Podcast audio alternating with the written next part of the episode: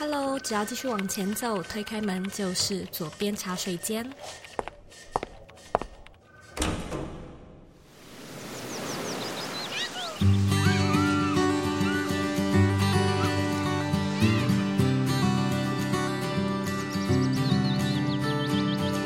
你现在在收听的是《左边茶水间》第一百七十七集。说到心理咨商，你第一直觉想到的是什么呢？你会不会觉得自己不想要和一个不认识的人说内心话？或者你对于被辅导有没有反面的刻板印象呢？我们接下来这几集的左边茶水间会配合 Woman Power 女力学院的推广做专题，每一集呢，我都会特别以一个女性力量作为主题。我们今天要讨论的就是内在力。在这一集的节目中呢，我们邀请到专业的心理咨商师杨嘉玲来和你聊聊，咨商师是一个什么样的职业，他可以怎么样帮助你、帮助我来重建自己的内在力量，化解心灵的创伤。这一集啊，我。相信呢，你一定会听到笑，听到哭，不只是因为嘉玲的生命故事还有经历都很生动，也因为嘉玲的声音非常的温柔，非常的舒服，所以她每一字每一句呢，都会让你有一种被说进心坎里的感觉。那我们这一集除了会分享嘉玲成为心理咨商师的故事之外呢，也会和你聊聊心理咨商师都在做些什么，咨商师如何带着个案去看见问题，调。整问题，我跟嘉玲录完这一集，我一直有一种被疗愈、被咨商的感觉。而我相信呢，听完这一集的你也会有一模一样的收获。它会让你觉得焕然一新，也会让你觉得心底深处那个焦躁不安的那一块被抚慰了。所以呢，请你一定要听完这一集的内容。那如果说呢，你想要收看我们今天这一集的文字稿，你可以在网址上输入 z o e y k 点 c o 斜线内在力量。准备好了吗？让我们一起欢迎今天的来宾嘉玲。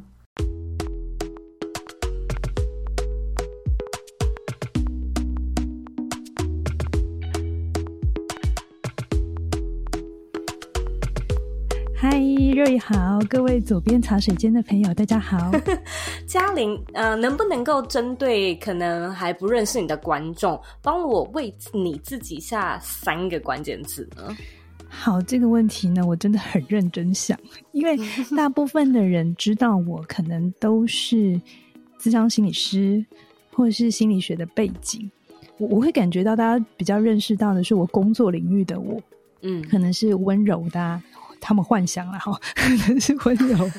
可是如果你要我说我自己的三个形容词，我会说勇敢、适应跟执行力。特别是执行力，为什么我第一次听那个左边的节目我就被吸引到？我觉得那是很底层，觉得诶，很多事情想好了就去做，这个东西是有呼应到的。那执行力在我的生命里给我一个很重要的动力，因为其实我的生命。不是一路都是就是读心理学上来，我是大学先念了经济，嗯、其实大概念大一，我大概就知道哦，这个不是我的兴趣，有一点痛苦。嗯、可是那个时候真的不像肉姨可以这么勇敢的探索，那时候偶包还很重啊，就很多很多 内在的东西还没有去理解、去面对，所以我就这样乖乖顺顺的就把先把大学念完，去当银行的那个。去坐在那边好像也很正常，所以就去了。嗯、可是金融业，嗯、对对对对对。可是去了之后，我很快就发现这不是我要的，太 太痛苦了。嗯、做得来，可是其实很多东西是你会知道卡关卡很多。所以我后来呃是因为凯宇要读心理智商，然后我那个时候只是因为我比他会念书，所以我就跟他说：“ 来，我帮你做做笔记，这样子我比较会有念书的技巧。”结果我就帮他做着做着，我就觉得哎，这个科目好好好好玩。很有趣，嗯，结果是因为他耶。对对对对，结果他后来没有念心理智商，他去念别的。对，我陪公子练剑，结果变公子了这样。然后我那个时候确定我要这个东西，而我觉得这个东西很有趣，它是我从来都没有在当学生的的这个经验里头觉得有这么好玩，然后我一直好想好想去看。相关的东西，我从来没有这个经验，所以我从我下定决心要考研究所到我真的去考，只剩下不到半年的时间，而且我是外行哦，就是、我是之前完全不知道心理智商是什么东西的人，是我要在半年内把人家四年的东西给读完，然后要考上。所以我我我觉得那个执行力，呃，在我很多时候，当我一旦下定决心我要做什么的时候，它给我很大很大的力量。它让我相信，只要我有想做的事，我是真的会贯彻我的意志力去把它完成。我觉得执行力，简单来说，真的可以是一个超能力。绝大部分的时候，都是改变一个人人生的一个关键特质。是我这边想要请你分享一下，就是。你刚才有说到，你是因为 来帮凯宇就是整理笔记，因而就是踏上心理学这条路。是，可是我也很好奇，就是我们帮忙整理笔记是一回事吗？是，是不是有什么样的东西，就是触动了你，让你在看可能是教科书的时候，就发现说，哎，我真的是感兴趣的，有这回事吗？有啊，有啊，有啊！我记得那时候最打动我的一本书，呃。作者叫 Corey，然后他是心理学，现在心理咨商界还蛮大的前辈。然后他那时候有一本教科书叫做《智商理论》，嗯，应该是这四个字“智商理论”，集结了我们现在主流智商界比较常提到的十个学派。大家可能有听过，就是精神分析啊、阿德勒啊、家族治疗、萨提尔啊、认知学派。为什么这本书对我来讲还蛮重要的？有一个原因是，那是我生命第一次打开一本教科书，然后上面写的东西，我不用花太多力气我就懂。嗯，这真的很不容易啊。对，就是它上面写的东西是我可以呼应的，然后我在我的生命经验里是有资源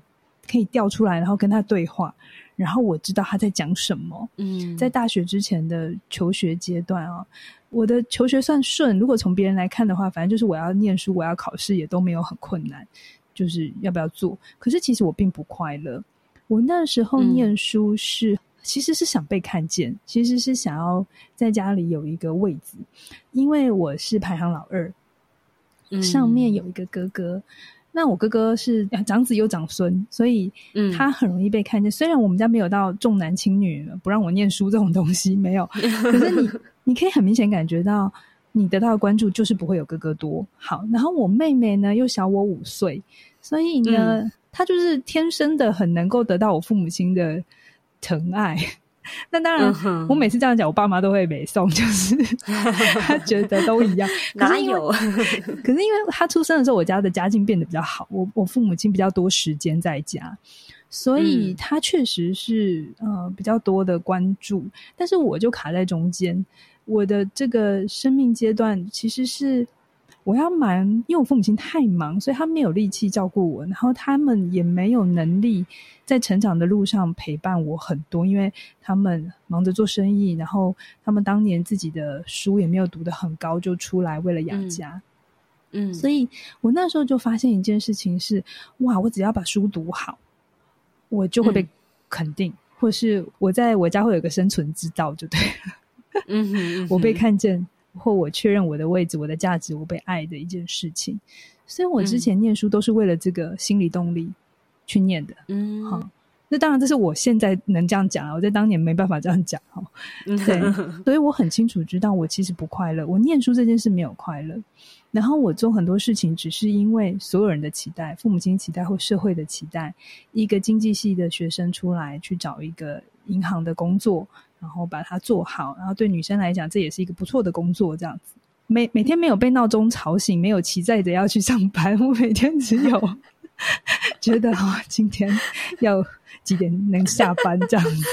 但是就有点是一种交差了事的感觉吧？对对对，对，从来都没有那种真的什么触动你的心，或者是一个心花怒放的议题，对，出现在你生命中没有。嗯一直到我读到这本书，然后我发现不用花太多力气，我读得懂，然后我好喜欢。然后在上面那些我刚才讲，我在我原生家庭没有处理的一些心结，我在跟这些大师们读他们的理论的呃精神啊，或者是它里面有一些技巧，我就会试着把它放到我身上来用用看。我就发现，诶，它帮我解决掉一些。我心中一直没有过去的东西，可能对我父母亲不谅解，或是在那时候我有一些不快乐，就是可可能现在讲会有一些低潮哦，可能轻微的有点到忧郁的程度，在那本书我都觉得，诶，他有接住我，他有让我觉得我的这个痛苦，他有被理解到，或者是哦，原来这个世界上有一个学科是可以理解这些事情的。当我从这个这个学科毕业的时候，我会很清楚知道我，我我就是喜欢跟人工作，然后我也有能力跟人工作，找到了我的呃热情或使命，嗯、然后嗯。还可以赚钱，是 有钱有爱有意义，对对对。我在这边想要好奇的追问一个小问题：是你那时候说你开始就是研究一些自传啊，然后有研究一些教科书的学术的东西，嗯、然后你有套用在自己的身上，包含跟家人沟通。嗯，我一直都在想说，心理咨商师能不能够？治疗或者是疗愈自己，你那时候是有直接在你的现实生活中操练的耶？你记不记得你那时候做了哪一些事情？然后到底是哪一些以前过往的症结点被松开、被解开呢？我我我有试着想把我学到带回我的家庭，但我会说，诶、嗯，效果很差。哦，真的吗？因为这很正常啊，就是我们学了一些东西，嗯、我，我想也是，就很想跟家人说，你不应该这样讲话，或者是你刚刚这样怎样，有没有？嗯、所以家人会得到的是一种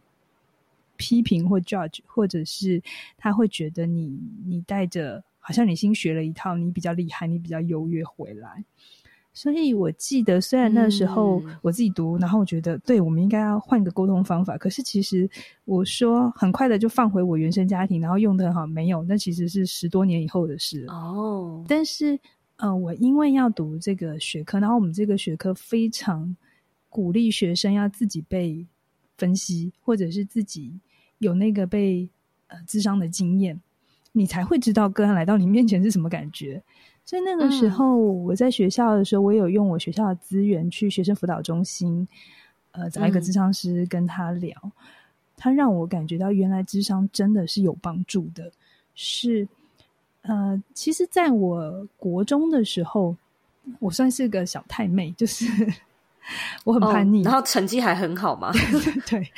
但是我很叛逆，就是我爸妈会被勾到学校的。训导处、嗯、现在不知道叫什么了，我们当年叫训导。完全可以理解，我也是。对对对，反正就是抽烟、翘翘家之类的这样子翘课。嗯，就跟我现在的形象很不一样。嗯哼嗯哼。呃，小的时候其实因为我很会念书，所以我阿妈最喜欢牵着我的手说，就可能去邻居家说啊，我这个怎么孙啊，我这个孙女呢，呃，以后会考上北女啊，就是她她这对她来讲是一种骄傲啦。嗯哼。所以那时候我我阿妈有一点难过，就是。就是觉得这个孙女跟她以前不一样了，但她又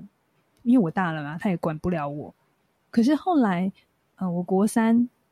发生了一些事情。总而言之，嗯，我后来就有点被我爸打到乖乖念书。就是我跟我爸有一个很大很大很大的冲突，然后变成我被他有一点是禁足。他落下一句话，就是说你这辈子就 Q 嘎，或者是你这辈子就没有用之类的话。很重的话，嗯哦、很重。对，他对自己的女儿这样说，但我知道他已经气到不行，他已经他已经拿我没辙。然后我那时候，我我个性其实是很硬的。你跟我说你看不起我，嗯、我就会要证明给你看。然后我就去读书，然后我就剩下也是一样，剩不到半年的时间，我从没有人。觉得我可以考上那个，很有爆发力。对对对对对，我的很多东西都是被激出来的。嗯哼，用很短的时间，真的跌破我所有导师的眼镜。他们那时候都觉得我没得救。然后我那时候考上的时候，我第一个最想分享的其实是我阿妈。就是虽然不到北一女这么好啦，但是也还不错啦。在当年，我就很想跟他讲，哎。就是我考上啊！我阿妈其实从以前她爱我的方法就会是，可能从她的那个卫生衣里好几层里，然后拿出五百一千之类的。重点也不是那个钱，而是你你感觉到哈，他很想给你肯定，在这个交流里，我感觉得到爱。OK，可是我就记得同一天，真的就是同一天，我放榜的那天，然后我确定我考上了还不错的高中，但是我同一天我阿嬷就。出车祸，然后就变植物人。哦，我现在说起来都还有一点情绪。我还记得那时候，因为他一跌下，因为那年那个年代没有戴安全帽，还没有到戴安全帽，所以他从机车上跌下来的时候，他就是后脑脑伤到脑干，然后送到医院，其实生命指数只剩三了。对，然后那个时候我忘记我有没有在加护病房跟他说，我考上了一间很不错的高中，我我忘记了，但是那个是我很深很深的遗憾是，原来这个世界上是会有来不及的，原来不是你想做的时候，你随时去做就好，就是有些遗憾就是就是发生了，然后你再也追不回，然后你有很多的歉意都不一定会传达得到，所以我记得那是一个很深的。很深的冲击，在你生命中很很重要的一个人，然后他就心里的一个烙印，这样对。对对对，我我我小的时候是阿嬷带的，所以我们感情很好，所以很多很多就是熟悉我的人都说我是阿嬷控，我是 爷奶控，对对？只要是跟阿公阿妈的议题，我都没有办法。对，然后那个时候我就带着这个生命故事到了智商室里头，智商室让我去看见一件事情是。我在那个时候，我是很努力，我做什么事情都很快，然后我要干嘛就干嘛，然后我常常把自己搞得很忙，嗯，就是就像我讲的嘛，我要在半年内把研究所，人家读四年，我我半年读完，然后我就逼自己一定要考上，当年就要考上。其实可以不用这样啊，我可以继续工作，然后再读一年也不会怎样啊。然后整个研究所，我也一下子想要就是修很多课，把自己搞得很累。那时候我的咨商师就让我去看见一件事情，是阿妈的那个来不及，我来不及跟他说，好好的说再见也好，或是告诉他我做到了他想要的样子，或是我不一样了。这个东西在我心中非常的深，让我一直觉得时间不够用，或是一直觉得我很多事情是会遗憾的，所以我要更努力、更拼命。然后更把时间压缩、压缩再压缩。那时候已经我阿妈倒下已经快十年了，但是我一直觉得这件事已经过了。其实没有，它就一直都在我心里，嗯、然后一直在那里，然后对我整个生命，我很多的行为决策，我知觉或不知觉，它都在继续影响我。对，所以如果你问我心理智商对我的意义，就是这是一个很大很大的一个发现，然后。我因为这个智商师的协助，让我看见有一个东西被看见、被解开、被深刻的理解到，是这么的不一样。从那之后，我还是一个效率很好的人，可是我就不再用压迫到压榨的程度 来对待自己。对对对对对，我觉得还蛮感激你愿意就是。这么真实的分享这一段的故事，嗯，我相信很多听众他现在听了，大概如果说有类似经验的话，绝对也会心有戚戚焉。尤其是你在呃生命中受到的一些比较，我们可能会称之为重点要事嘛，就是一件很重要的人生大事。嗯，嗯，他在潜意识中一定会给你造成一些影响，但是你会没有办法。就像你一样，就是觉知到说，哦，没想到我现在做的这些决定，都是冥冥之中有受到当初的那件事情的影响的。我们真的蛮难发觉的。其实我也是在这几年，就是非常非常嗯。喜欢也开始很投入智商的这个这个主题，嗯，我倒没有说想要变成一位心理咨商师，可是就是一样也会去读萨提尔，然后也很爱阿德勒，就是他们的书也都开始看，嗯、也都觉得津津有味。那我自己觉得，对我而言比较大的转变是，我觉得倒不是说我人生中有什么特别撼动我的故事，而是。就是我搬来美国，突然之间发现，就是 therapy 心理的一个智商治疗是一个超级无敌正常的事情。Oh. 我忘记我没有在呃节目上分享过，但是像是我的侄女，她三四岁的时候，一两年前哦，呃，我就听到我侄女会去呃做儿童的那种 children yeah, therapy，、yeah, yeah, yeah. 然后我就想说这什么这什么东西？这世界上还有这种东西哦？就是我我完全不知道还有这个行业。然后呃，我就问说为什么妹妹要去上？她有就是在我的观念念里面，嗯、对对，我还我还会问一那种很。我觉得可能是有点冒犯的问题，就是说妹妹有什么问题？她为什么要去？很正常吗？这样子干嘛要去？对对对对对。然后后来我得知，就是因为我大姑跟她先生离婚，嗯，那小朋友他或许会有一些焦虑，他会有一些不安。可是我们一般，尤其可能是什么台湾或亚洲教育，你不会想到说你要把你的小孩。这么小的小朋友，三岁而已，是送去 therapy 治疗。我就问妹妹说：“哎，你在那边做些什么？” 就是那个咨商阿姨问你什么，然后她就说：“我画画呀。”对啊，就 我就玩游戏啊，然后我在里面摆沙游啊，就，就这样。对对对，然后我就说，我我那时候心里就想说，嗯，那这个。因为我也知道有另外一个东西叫做呃 art therapy 艺术治疗，啊、然后也有音乐的，就是各式各样的。Yeah, yeah, 然后我就想说，哎、欸，哇，这个这个真的是打开我的视野。老实说，所以我其实会感兴趣，就是因为我发现这些事情很有趣，然后我知道的很少。然后另外一个让我觉得也是非常感兴趣的，就是说为什么？亚洲的教育文化跟可能美国西方这边的教育文化的最底层差差异，嗯，就是说到底是在哪一层的呃观念、价值、理解上的不同，导致就像我刚说的，我甚至都会觉得，哎，你没有病，嗯、你为什么要去看医生？嗯、像这样的感觉，嗯、就是我们都可能有点避讳去谈说我心理上的感受，是。嗯。但是对，但是对这里的美国人来说，就是他会像健身一样，就说哦，我要去找我的 therapy 聊一下，或者是说我这个礼拜发生什么事情，我写在我的笔记本上面。我礼拜天的时候见到我的 therapist，我要跟他讲，这差异很大耶。没错，没错，对对。那我觉得那个东西是我发现两个文化在表达情感的不同。呃，在美国好了。可能我们从电视，或是呃，可能有一些朋友就是长在美国哈，就他在那边，你会发现他们要用语言去表达我对你的在乎，我爱你，然后呃，我想关心你，嗯、这个是相对容易的。他可以不带着任何的包装，比如说台湾家庭会说你哪在？你怎么这么晚才回家？这里头是关心，嗯、可是我们很困难这样讲，我们会很困难说。哇，你这么晚回来，我有点担心你。我刚刚在这里一直在想你安不安全。我们不会这样讲话，东方家庭不会这样讲话。嗯、可是相对在美国，可能一部分的人他是更可以去直接说出来我的感受，或你这样子让我不舒服了。我们他呢能够在感受上面去做使用。可是，在他东方的家庭，你会发现，嗯，我们给爱的方法是我不在语言上面。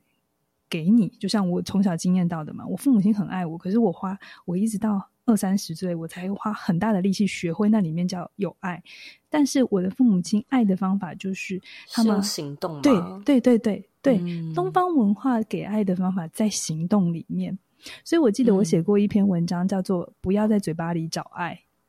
嗯，比如说以我自己为例好了，我什么时候？很明显的感受，我父母亲非常爱我，我不再怀疑这件事情。其实是从出去外面工作，哈，研究所呃毕业之后，我我从研究所就出去了。可是后来就整个就是我找到了学校，我叫学校当辅导老师，我要搬离开家，比较正式的，真的成成家，就是独立出去。嗯，然后那个时候很可爱，我只要两三个礼拜回家，然后回家我妈一定会做一桌菜。就是我爱吃的菜，这也都很合理嘛，对不对？就是这是东方 家庭父母亲会，就是你刚才讲不用，他还是会要爱你，啊、但展现爱的方式。对对，但他那个时候会觉得有点烦，因为每次回家都要吃很多。好，可是那个时候很有趣，是我家在台北，但我要回到桃园工作，每一次我的行李箱是空着上去，但我回来是装满的，我的行李箱会被塞满水果、食物、青菜。然后我就跟我妈说，其实我都买得到，对，其实我我我可以自己处理，好。然后我就，那、但他就会跟我说，没有啦，你那边买比较贵啊，怎么可能比较贵？我在桃园呢。好，可是我在那一刻，我才有足够的智慧去懂，我的母亲这辈子都不可能在言语上说爱我，或是用我觉得很西方的方法表现，但是他没有一天不爱我。我的母亲能给爱的方法是这样，我要用他们给爱的这个方式、这个语言去看懂他们，而不是一直要求他们讲英文。嗯，他们就是讲中文，那、嗯、我要用中文的文法，我要用中文的逻辑去理解这个，去理解他们。嗯，所以毕竟智商还是一个从西方过来的东西，所以它确实需要一点时间进入到我们的社会，去让大家理解。这个很好，就像我们现在可能去上健身房去练核心肌群，我们都会觉得很正常。可是你再找个十年、二十年，你也会觉得很奇怪啊！为什么要花钱去健身房的？是是是是是，对啊。所以它就是文化上的差别。可是我会觉得，我们的文化也有我们文化很好的养分。比如说，我们不会很快去找咨商师，但是我们会说：“我等一下想要去庙里拜拜。”你先撇开有没有迷信这件事，我也一直到我比较够成熟，我去看懂这里面有很深的文化底蕴，是我们有自己的一个管道去交托希望，去有所期待。嗯、然后我们可能有的时候心情很不好，会觉得最近很衰，但是我们到了庙里，闻到那个味道，持香，然后跟佛祖说几句话。嗯我们可能就觉得心里还蛮平静了，或或某些东西可以先呃冷静下来。那这个效果其实是跟心理智商有某些地方是一样，嗯、只是心理智商师是更专业的，他陪你回头去看问题，他会真的陪你去看问题。可是去拜拜没有啦，他就只是心里的 平静感而已。对，所以我觉得这是双东方西方的不同。然后呃，我在这里。学着西方的东西，然后努力的在东方的世界里变成东方能接受的方法。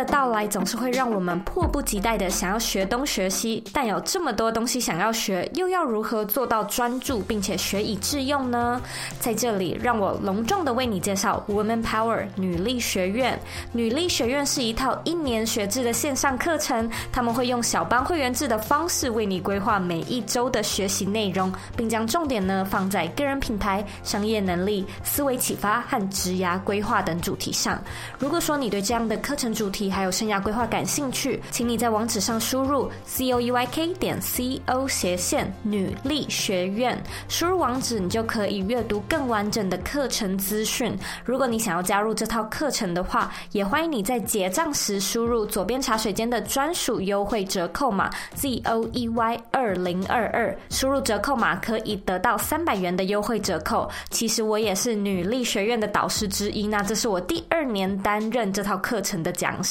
群，所以非常期待明年可以在课程里面见到你。那我们回到节目中喽。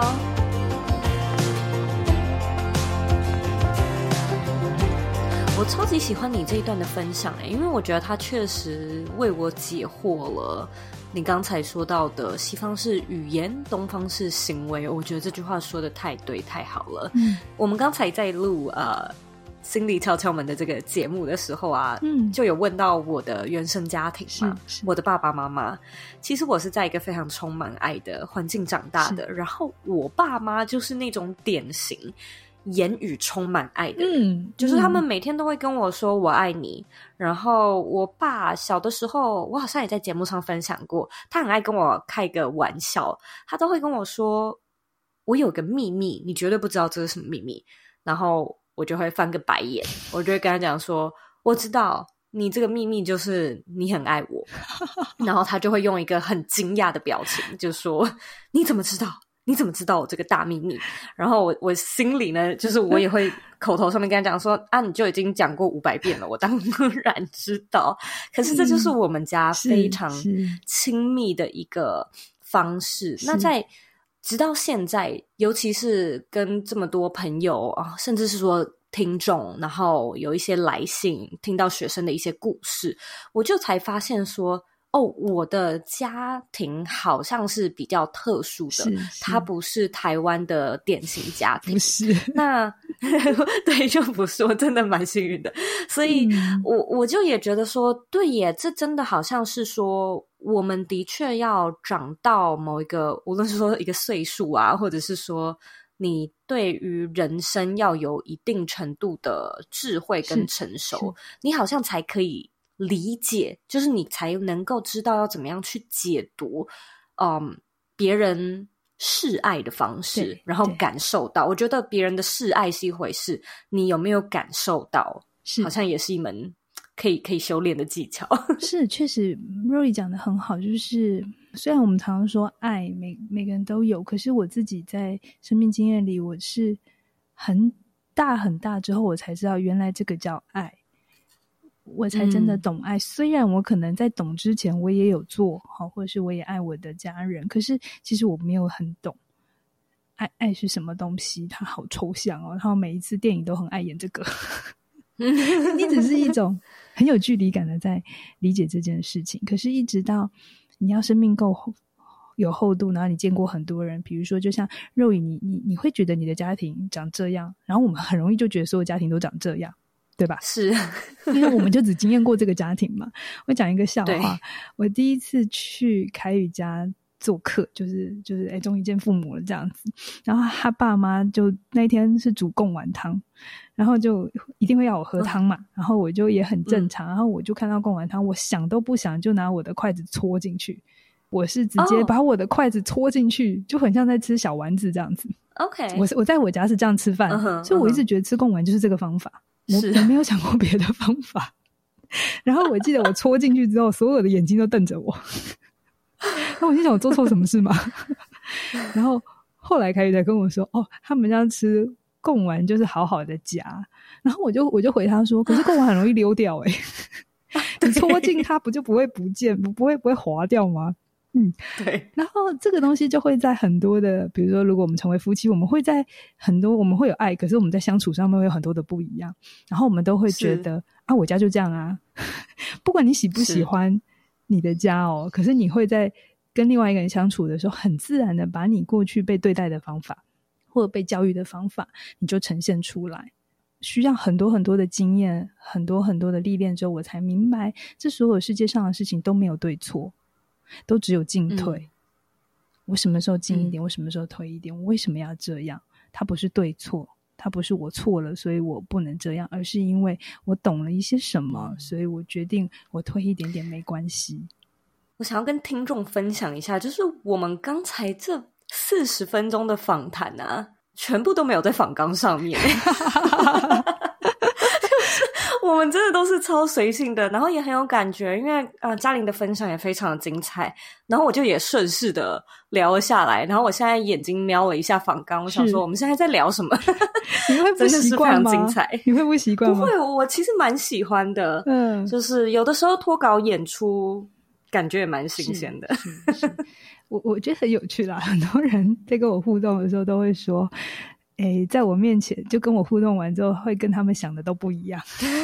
我其实也有感，因为我听 Roy 的一些节目，就发现，嗯，Roy 是一个有规则的人。然后你在访问来宾的时候，听得出来你背后有一套呃思考的历程哈。然后我就觉得，嗯，这样很好。这样的好处是对 Roy 来讲，你要长期做这件事情会省很多力气，然后这对你来讲会有安全感，会是你最有把握的。然后你也最能够掌握品质，这是很好的。然后，但是回到我身上的时候，我就会觉得说：诶，那我们既然我也懂你，那如果你现在等一下接下来要回到规则上，我也可以。那就是，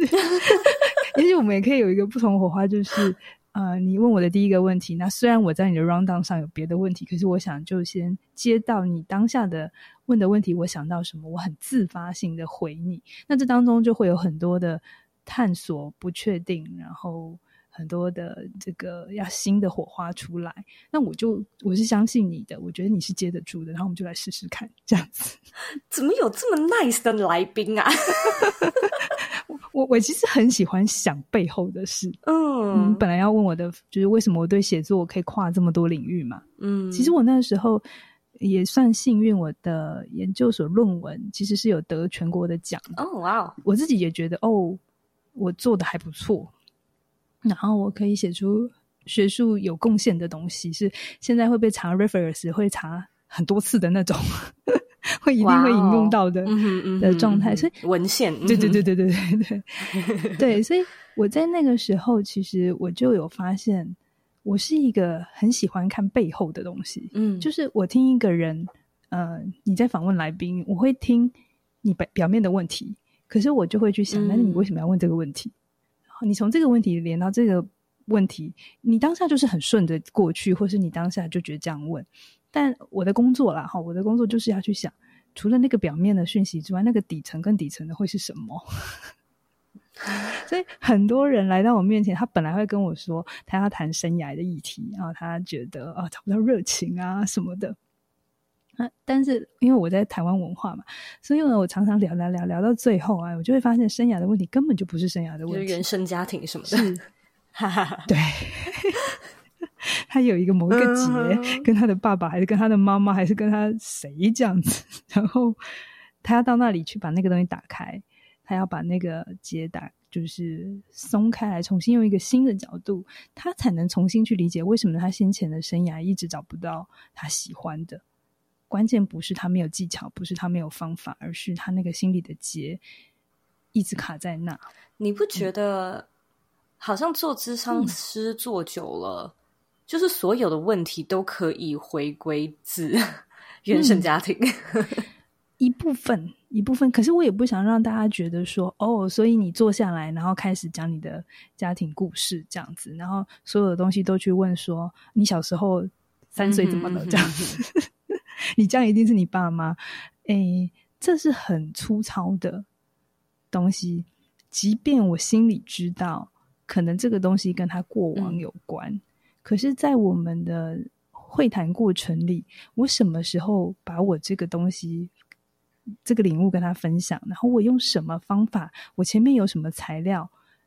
才让他去导到这一个结论也好，或是这个推论也好，他还是很多的技巧在里面的。嗯、他并不是说哦，反正最后你们都是回到家庭嘛，那就是没什么话好讲啦，就这样啊。对，他的确是不能够用一种公式套用在全部的人身上。嗯，嗯，不行，而且要看当事人他准备到哪里。嗯就是我也有遇过，整个当事人进来，他都不跟我聊他的家庭的，他就一直跟我讲他的现在跟他的工作，我还是可以跟他讲，但是我心中就会很清楚知道，他越不谈的东西，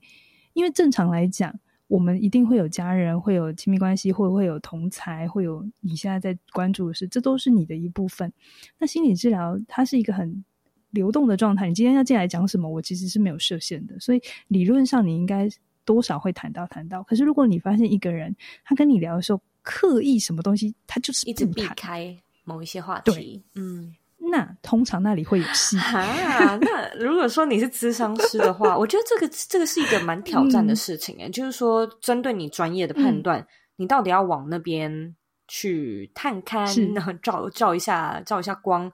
还是说你要尊重他的意愿，可能温柔一点，或者是说来回多是多次一点，这就是经验啊。好，这就是我们吃饭的，我们的要身材的这个能力。可是你还 是心里会知道说，eventually 就是最终你还是得去面对这一块的。我们还是要聊，那就看你什么时候，我感受到你什么时候大概可以准备好，可以接住，见招拆招，是吗？是。心心这这是要有这个心理准备，但有的时候现实，有时候可能他没有办法跟我聊很长。嗯，像其实现在我不做个案，然后也不做长，我就只有在我的我的课程有一门课，然后里面有那个个别咨询的部分。嗯，但随着课程结束，那我们的这个教练的关系我们会先停。好，如果今天我知道我有一个比较长时间，半年一年陪着这个个案，我会允许他。就用他的速度，嗯，前进多一点。嗯、但如果我我知道我跟他时间并不多，那他还是不想跟我聊，那也没有关系，嗯嗯。那那也我没有一定要非得他一定要谈，因为有些人的生命创伤真的还蛮重的。我也有遇过，整个个案全部聊，他都不聊，就是不碰某个议题，一直到他要结束了最后一次哦，嗯，他就突然告诉我一个压在他心中很深很深，我一听就知道这个一定要好好处理的议题。他在最后一刻才告诉我原因是什么，并不是他要骗我，而是他在最后一刻才有足够的勇气，嗯、对，然后他才确认这个关系，让我知道这件事不会受伤。所以他花这么长前面的时间来确认这件事，嗯、就意味着这件事真的对他很重要。OK，那我只剩下一次，我可能只有四十分钟，嗯、甚至不到。有时候他只剩十五分钟给我了，这样怎么办？这是一个很挑战的状态。那我通常会在这个时候，在我跟他一起互动的这几十次里头，我去找资源。我虽然现在没有办法针对你这个议题处理了，因为没有时间，嗯，可是我会从我过去跟他的互动里头，让他知道。我们一起在解决什么问题的时候，里面的什么材料、什么能力、什么技巧是可以放回来这个议题同样使用的。嗯哼，然后我跟他之间形成的好的关系、信任的关系，让他去相信他已经不是小的时候，他已经可以保护他自己了。嗯，然后通常这个时候我会问他愿不愿意让我转介，就是呃，就转到一个可以好好陪他再走一年两年的心理智商。如果他也愿意，他也有这个。财力的话，他愿不愿意？如果他愿意，我就会把这个 case pass 给我的同才同行这样子。嗯嗯嗯、但如果不行，因为有的时候学生收入没有这么高，嗯，做心理治疗很贵，是 对，那我就会跟他说没有关系，不要因为我们没有这么多的嗯余裕去做这件事，我们就这个东西是坏掉，不要这样想，而是我们这些这段时间累积来的成功经验。它就是你现在的资源了，嗯，你已经又跟以前不一样了，你要能够去相信。所以我自己做了这几十年下来，你问我有没有一定就是哦，所以就是最后导论到哪里去啊？或者是如果他就怎样，我是不是就不能做？以前的我年轻的时候，我确实会觉得啊，如果我个案准备度不够，他又不愿意跟我开放他自己，然后这个不谈也不谈的话，应该很难谈吧？嗯哼嗯哼。但现在我会比较能够去。理解，嗯，他的这个不谈跟那个不谈，就算他都不谈，我还是有能力处理他，嗯嗯，我还是有有方法理解他，然后还是有方法靠近他，但是这个速度就是让他决定，嗯，可能他他见了几次次之后，最后只能处理掉某一个比较具体的议题，那也没关系，这就是他的速度。我也不着急了。其实我也是一直有一个很疑惑的点，就是说，因为在美国这里智商很流行，嗯嗯，可是我有时候就会觉得，哈，你要跟一个你完全不认识的人，然后你要讲这么内心的事情，过往的创伤，曾经怎样怎样。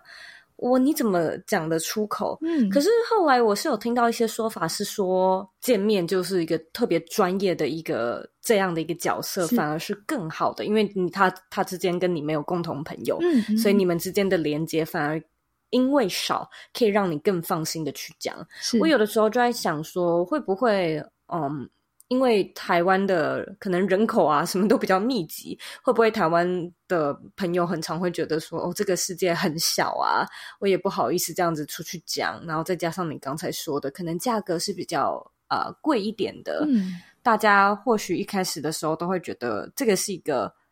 我哪有这个闲钱来做这件事情，它是一件比较奢侈的事，是，是，是，会啊。但是我其实蛮鼓励。听众，如果你有不管是觉得想经验也好，或是你确实生命里有一些小小不到不到很严重哦，你也没有病，可是你就是有一些东西 卡住，比如说，呃，像肉你在讲个人品牌，或你在讲远距工作，你心里就会觉得你好向往，可是你就是启启动不了。我会觉得你也可以去找个咨商师聊聊，去聊聊，并不是他会给你答案，不会，他也不会来帮你做。嗯，可是有些时候透过智商，它是另一个眼睛，另一双耳朵，它会透过很多的问题，让你去重新有一段距离的看待你自己。其实，即便像我，嗯、我我自己是合格智商师嘛，我也还是会有我的智商师，是，是，对，而且我也就是一定要找那个我跟他很不熟的。我跟他没有任何，因为你真的会需要一个 不熟的，对啊，就像你刚刚说的，就是呃第三人的，你可以在一个、嗯、呃旁人的眼光来看待这件事情，对，看的才看得到一些盲点，而且而且，即便我都知道这些技巧，即便我都知道心理学这些东西，但我的生命也还在前进，我也有我的议题，呃，我的议题，嗯，或者是我个案撩动起我的议题，这些东西其实，当我有一个人，他可以陪我聊一聊，或者是他可以当我另一双眼睛陪我一起去看的时候，我会对于我在做我的专业工作是可以更有把握的，我会更清楚知道我现在是真的回到他身上，还是我把我自己的。问题投射在他身上，这是很不一样的。嗯、那这个这个不一定是每个咨商师都会这么做，但是我我我会有这样的这个习惯，就是去让另一个人陪我来看看我现在正在做的事情。然后我自己的经验，嗯、我有一次是选择比较长的智商，我进行两年的分析，已经是到了心理分析等级了，就每个礼拜都要见他，然后。然后躺在那看不到他，这样就真的是电影演的那样。我先说心理咨商有很多种，有些是会会面对面做的哈，你看得到咨商师，有些是看不到的，好，那都是一个选选项，他没有对错。看不到好像蛮舒服，看不到其实会有很多，一开始会有很多的不确定，因为你看不到他的表情，然后你也看不到他说话的样子，所以你也读不到你在讲这句话的时候他到底是怎么理解的，所以他他真他真的需要适应。然后我记得我在那两年，我去找他的时候，我已经算是成熟的智商师了。但是我去，我我觉得我很我很开心，我自己人生投资自己两年的时间，花了一笔钱在做这么深度的分析，是他让我去看见很多我本来以为已经过了，或是我已经解开，或是我每次陪个案解都可以解到那里的状态，底下还有东西，底下还可以。有更深的、更潜意识的，或者是更被我压得更深、不好直觉的。那这个东西，当我自己的内在整理得够深，我自己向内走越远，我就发现，我回来之后再听我的个案在讲话，我会很自然的就可以去听到那个在更深的东西，嗯、因为我自己走去过了，嗯、哼哼我知道哦，那里是什么。嗯 哼嗯哼所以这帮助了我。很多不只有在我的专业上面，包含我在写作或我在做节目，嗯、呃，我我常常会觉得我很感谢心理治疗来到我的生命里，因为它就只是一扇门，它不保证我可以干嘛，嗯、不保证我赚大钱，也不保证我，嗯哼，可是他给我一扇门，有很多的工具去理解这个世界，去认识我眼前所认识到的人，所以当我在写东西的时候，我可以不是只是在事件表面上在讨论。我可以，嗯，再往下一层，嗯、然后还要讲到别人听得懂。对，我，那这就是整个训练带给我的很好的东西。我这样听下来，觉得嘉玲你其实非常呃喜欢智商师这个职业，就完全可以听得出来，你就是找到自己的天职的感觉，嗯，很享受，很沉浸，然后也很好奇，也觉得就是有带给你成就感啊，或者是想要投入。嗯、我在这边就想要问，嗯。你为什么现在会开始来做像是起点文化啊，或者是这种可能媒体比较偏线上的，嗯，嗯，就自自己出来创业，而不是继续的去做呃咨商呢？因为我记得你刚才好像有提到你你现在停了，对不对？你不再做个案了？对对对对对，不再做传统的个案。OK OK，这个先要讲一下历史背景。诶、欸，在台湾，你如果要真的是。咨商，我我说我在做咨商，它有非常严格的，就是要去符合的规定。好，然后它就是非常局限在我当年受训的时候，我被教育的样子，一个智商师的样子。可是我、嗯、我说我大学不念智商，我念经济嘛，我觉得这是一个很好的养分，是我的世界里不是只有纯粹智商心理治疗，我的世界有智商以外的东西。所以我，我、嗯、我自己在当学生的时候，我就发现，在台湾，其实真的要一个人很稳定的，而且很有意识的，然后找一个咨商师，然后进来跟他聊自己的议题，其实他有太多的前提要先具备。这个人要对智商有认识，嗯、他还要不污名化这件事，然后他还要够有钱，然后还要 够有时间，是他有太多太多的。条件具足的才能帮到，门槛对对对，比较高一点，很高很高。嗯、所以那个时候我就心里想说，我想对人有帮助，只能是智商吗？只能当咨商师吗？我能不能有咨商师的精髓，或是我在这里受训的一些很棒的东西？但我换一个方式，是一般人可能传递给更多人。对对对对，我我的重点是能不能传递更多人，能不能对更多人有帮助？因为智商是一个非常一对一的概念，它是非常深刻的，每一个人都要走很深。是，是，可是我就在想说。呃，如果今天我有一个个案，他重度忧郁，他可能六十六十分好了，五十分好了，我我把他走很深，走到八九十分，那当然这段路很长。可是如果有一个有一个学生，他平常就都不错了，就都很好，像像热云这样子，其实都九十分以上，但是你还是有一些需求，想让自己更好，那我能不能嗯不用走这么深？嗯、我我一样可以把这个东西跟你分享，然后你可能只用了几个月的时间，然后你有一个探索，然后你就从九十分又再更往上加。对然后我就可以把同样的、嗯、同样的力气，然后分给更多的人，然后有更多九十几分的人可以更好，或八十几分的人可以更好。懂，就是所以起点可能会像是想要把大家接触这一这个专业的门槛降低一点吗？对对，所以我后来我跟凯宇，当然了，我就说我这辈子就是结交了一个坏朋友。我从 读资商，然后后来我从我本来在学校当辅导老师，就是在在台湾当咨商师之后的出路，要不就是学校当咨辅导老师，要不就到医院，要不就自己创业当咨商所，就是那种、嗯、就是比较像美国人演的这种。但是我跟凯宇就觉得，我们想把这个东西打破，我们想让教育的东西多一点，一次面对更多的人，让他有一些观念先有了，然后。后面再搭配智商这种一对一的教练式的个别式的去陪伴他的这种深刻度有，可是不用每一个人或每一次都要走这么深。教育的这一块，嗯、或者是让更多人懂心理学，像你们大家现在都朗朗上口的阿德勒啊、萨提尔啊、荣格，其实是因为有一群智商师愿意出来，然后用一般人听得懂的语言，是，然后把这些名家们的东西讲得更平易近人一点。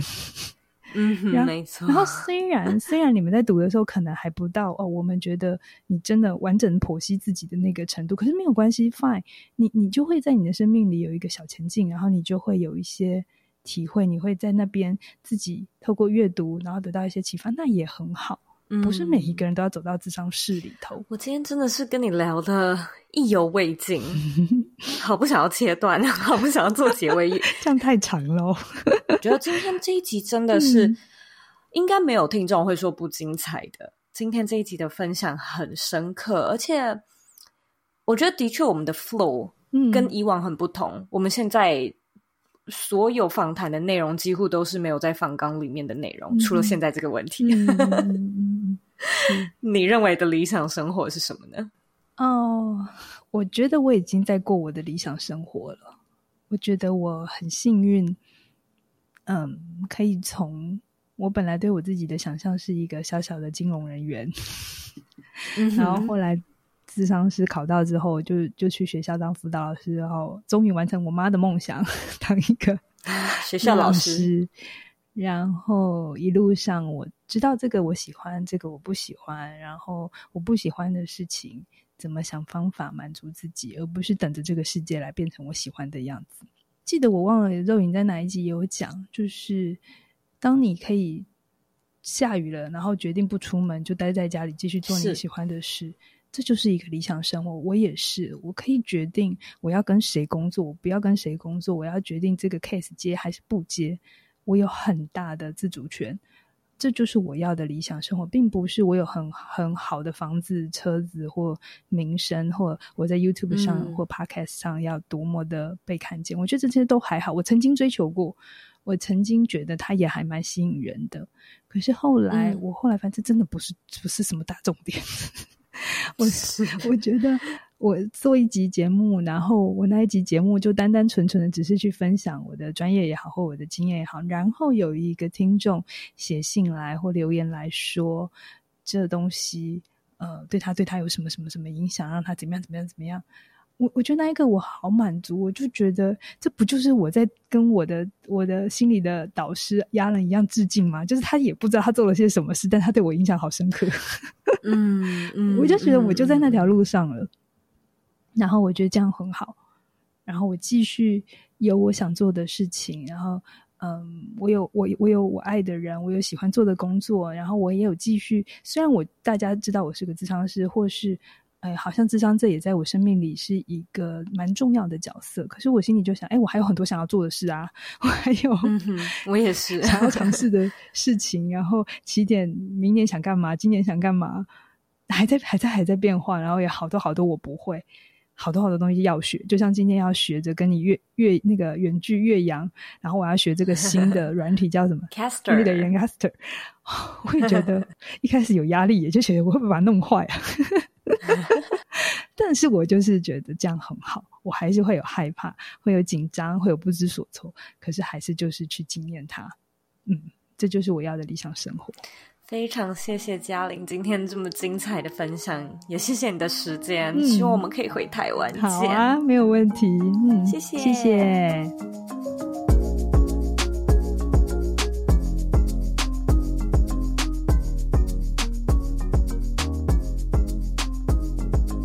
今天的重点整理。东方和西方除了生活文化不同之外呢，在传达爱的方式也不太一样。西方习惯用语言来说爱，东方呢则习惯用行动来展现爱。我们在成长的过程中，经常会觉得爸爸妈妈或者是身边的人好像很少说爱你，那这样他们是不是就不爱你？但其实呢，我们可以用心的观察每一个人示爱的方式是什么。既然传达爱的方式会不同，那我们在理解爱的过程中，也不能用一样的方式来理解它。虽然我们经常说爱是无国界的语言，但是我们一样要说对语言，用对翻译机，才能够真正感受到对方的讯息。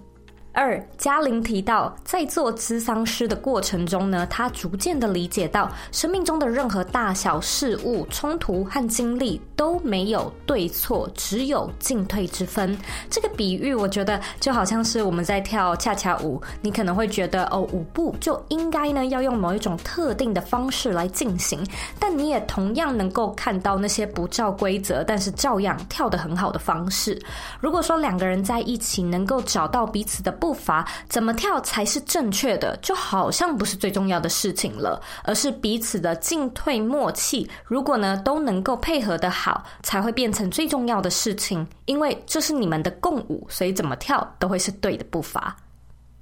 三，嘉玲说，尽管她已经是专业执照认证的咨商师了，她自己呢一样也有自己的咨商师。咨商就像是让心灵上健身房一样，它能够给我们用另外一双眼睛和耳朵，让你能够有一个新的距离去看待自己，找出盲点和调整的方式。事实上呢，咨商也有很多不一样的形式，例如说有两个人做面对面的方式，或者有那种你看不到咨商师，有一个屏幕来。避开的方式也有呢，像是音乐治疗、艺术治疗，各式各样的形式。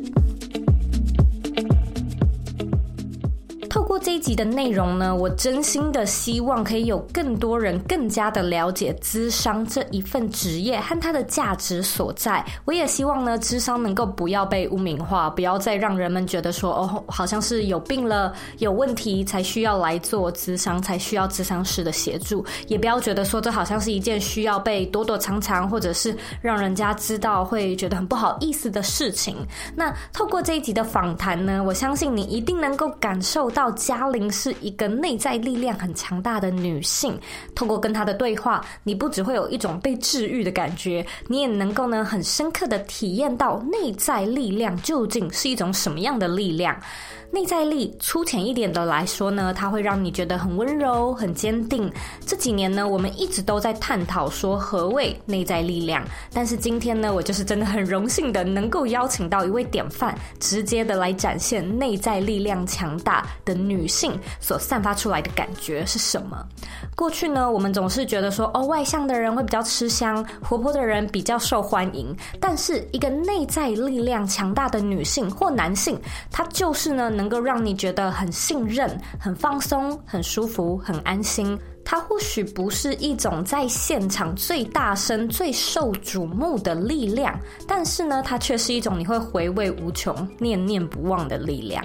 想要提升内在力量，我觉得不只要透过对自身的了解和认同，也要对他人呢有一定程度的感受力和同理心。不知道你身边有没有这样的人呢？或者你会不会想要成为一位内在力量强大的人呢？欢迎你回到我们这一集的原文里面，和我分享你的想法。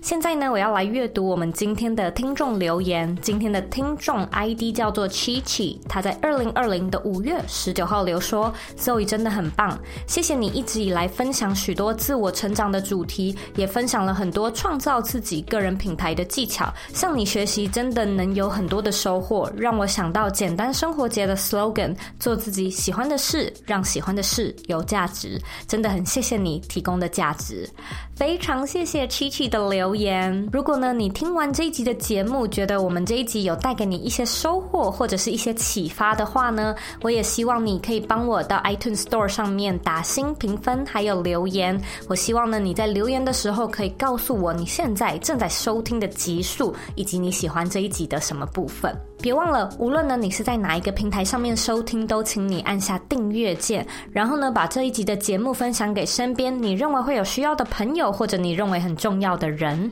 我们现在呢，在脸书上面也有一个私密的社团，你可以在脸书上搜寻“理想生活设计”，就可以找到我们，并且加入这个社团。如果你有任何问题或者有任何想法的话呢，你都可以回到我的网站或者是 Instagram 上面找我。我的网站网址和 IG 的账号一样是 zoeyk 点 co。你可以截图这集的节目，分享呢到你的 IG 限动上面 tag 我，让我知道你有在收听，然后让我知道你听完这一集节目的想法。最后的最后呢，我知道你是非常忙碌的，我也知道呢，你可以选择去做很多很多其他的事情，但是呢，你却选择来收听这一集的节目，我真的真的非常的感谢你。现在呢，我也想要花一点时间跟你说，你是你人生的负责人，你有权利也有能力去过你真正热爱的人生。我们下次见喽。